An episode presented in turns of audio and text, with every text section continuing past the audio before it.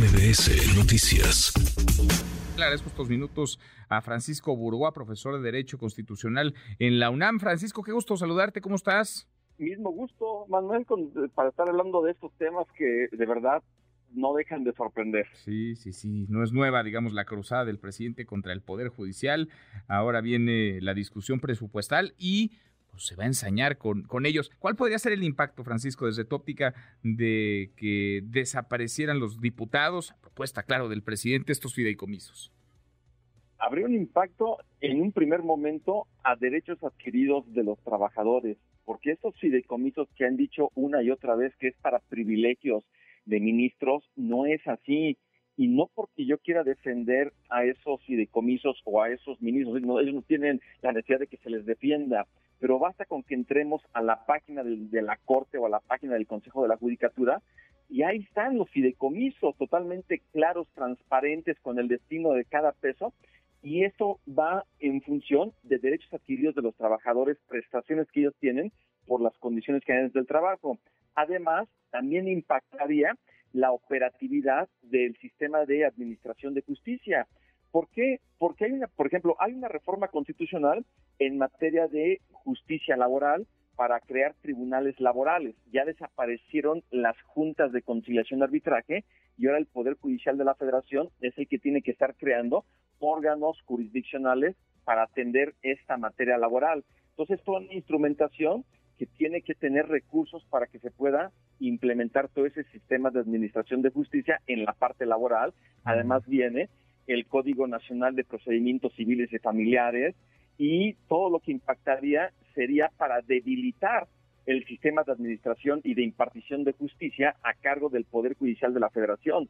En ningún momento se habla de fortalecerlo, nada más se dice que ganan mucho, que son privilegios, que es necesario implementar política de austeridad, pero nada se dice de cómo se podría fortalecer y esa es la parte importante. Ahora, en esta introducción de, esta nota, Manuel, que se escuchaba la voz del presidente López Obrador de decir no se dejen manipular, por favor.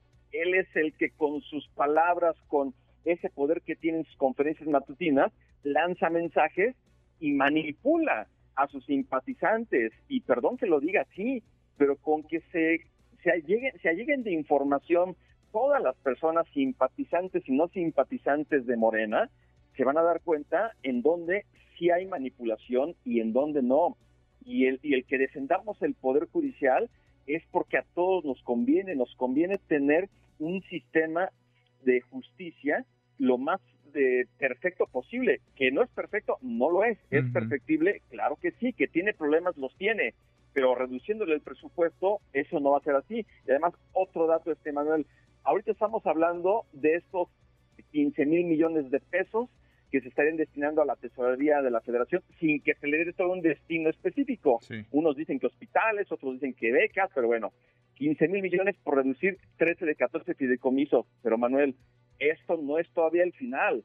Todavía falta que los diputados discutan el presupuesto de egresos de la federación y ahí le puede meter otra vez la tijera para seguirle recortando recursos al Poder Judicial de la Federación. Entonces, no perdamos de vista ese punto. Es un recorte importante, es un recorte que ya nos explicas, eh, podría tener eh, afectaciones en distintos, en distintos ámbitos. Ahora, parece que está lejos, muy lejos de pasar por una buena, un buen momento la relación entre el Poder Judicial, marcadamente la Corte y te diré incluso la presidenta de la Corte, Norma Piña, y el presidente López Obrador. Parece que esto entonces es, Francisco, la punta del iceberg de lo que vendrá, esa reforma tan anunciada por el presidente López Obrador para que, entre otras cosas, los eh, ministros, los magistrados sean elegidos por los, por los ciudadanos.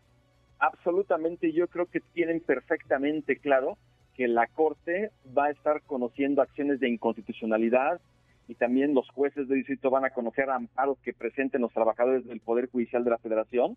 Y en su momento estoy seguro que van a declarar la invalidez de esta eliminación de esos 13 de los 14 fideicomisos, con independencia de lo que pasa con el presupuesto de egresos de la Federación.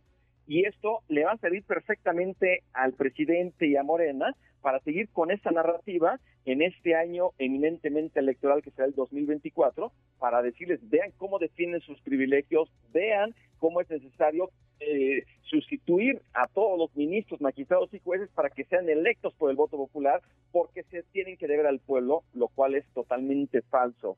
Un poder judicial de ninguna manera se debe de deber al pueblo, se debe a la constitución, a nuestra democracia constitucional, pero es algo que no lo quieren entender porque quieren un poder judicial a modo. De ahí esa expresión la recordaremos de obradorizar el poder judicial de la federación. Sin duda. Pues interesante tu, tu voz como siempre para eh, dimensionar ante qué estamos. Vamos a ver cómo corren las próximas semanas, los siguientes días en torno a este que de por sí ya es un tema eh, muy polémico. Francisco, qué gusto escucharte. Gracias como siempre. Igualmente fuerte abrazo, Manuel. Abrazo, gracias. Redes sociales para que siga en contacto: Twitter, Facebook y TikTok. M. López San Martín.